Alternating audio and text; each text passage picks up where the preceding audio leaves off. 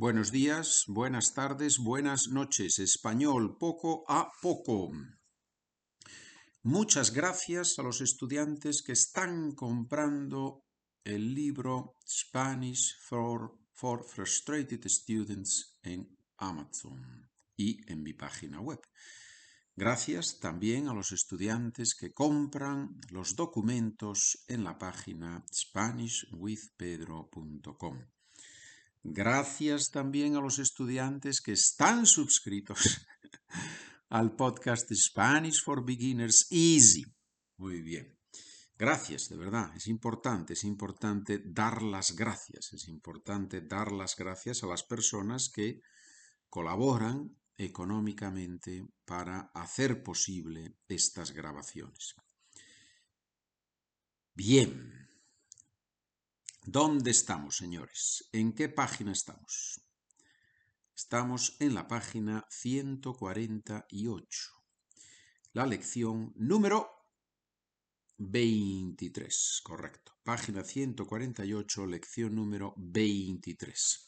Hemos visto una estructura que aparece en la lengua con mucha frecuencia. El verbo estar más gerundio ando yendo, hablando, comiendo. ¿Qué estás haciendo? Estoy hablando en español. Y ahora tenemos que hacer los ejercicios que están en la página 148. Mis amigos Luis y Ramón están hablando por teléfono ahora. ¿Qué significa esa frase?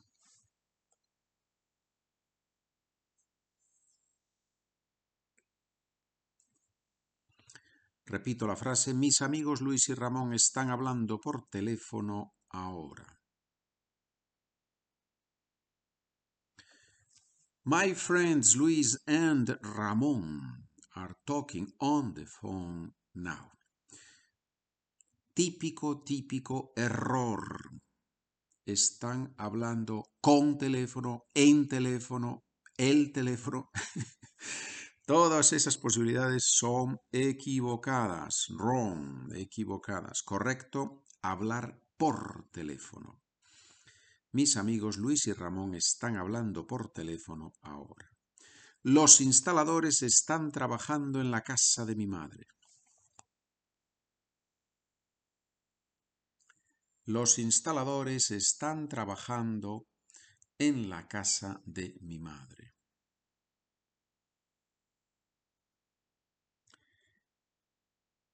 The installers, the handymen, the people who are working, putting things together.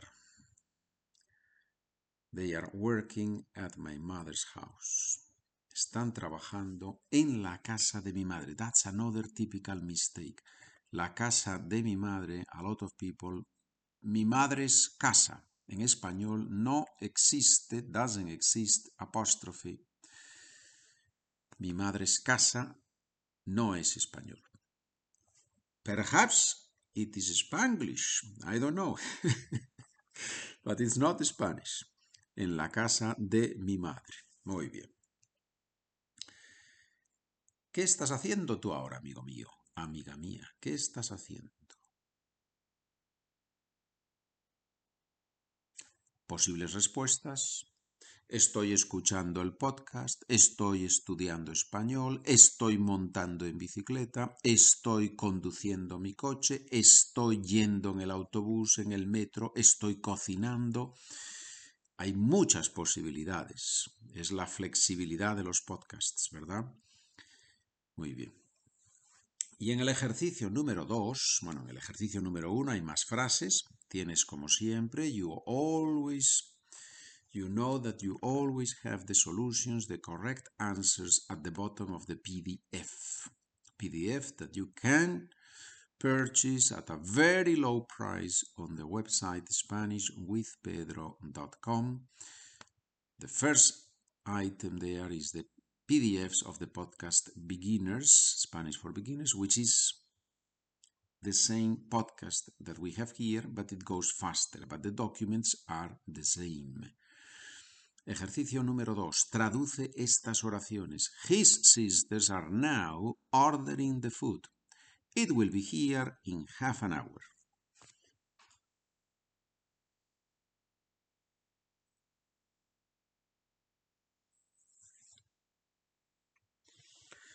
Vamos por partes. Let's go step by step. Vamos por partes, by sections. His sisters are now ordering the food.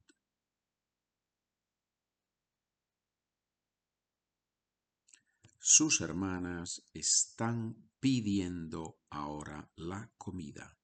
Están pidiendo. Remember that the IR verbs, stem changing IR verbs, have this change, in this case from E to I. Pedir, pidiendo. His, mm, sus hermanas están ahora pidiendo la comida. Second part of the sentence, or second sentence, it will be here in half an hour.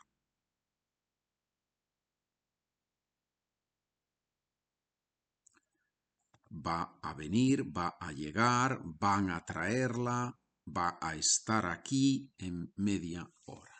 It will be here, ¿no? Lógicamente, we can say they are going to bring it here, pero literalmente va a estar aquí en media hora, literalmente. Va a estar aquí, la comida va a estar aquí en media hora. Letra B, B de Barcelona, que es España. No nos engañemos. this is a hot topic in Spain, right? Catalonia, some people in Catalonia, they want to be independent from the rest of Spain, but in my opinion, that's wrong, and I say it plainly without obviously insulting anybody or getting into a fight with anybody, but I strongly believe that Catalonia is part of Spain historically and culturally. And I honestly believe that Catalonia, Catalonia will, would fare very badly if one day they become independent, which it will not happen, I believe. But if that happened, I think it would be horrible for them. That's my opinion. All the teachers are now saying the same thing. That has nothing to do with what I just said about Catalonia, right? All the teachers are now saying the same thing.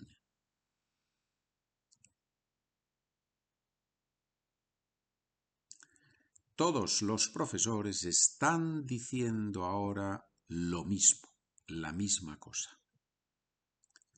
Todos los profesores están ahora diciendo lo mismo, la misma cosa digo lo mismo, la misma cosa, because the same, lo mismo, the same thing, la misma cosa. The taxi driver is telling the customers where the hotel is.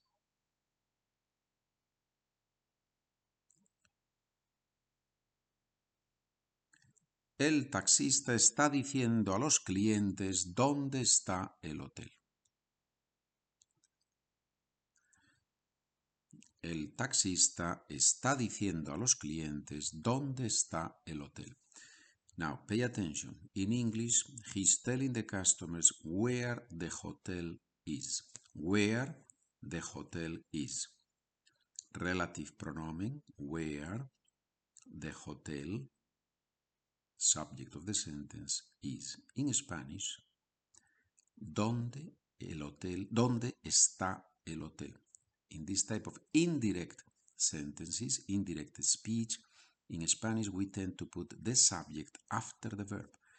El taxista está diciendo a los clientes dónde está el hotel. Can you say in Spanish está diciendo dónde el hotel está? sounds horrible in Spanish. Incorrecto. Bien. Letra D a lot of children are now playing in the garden.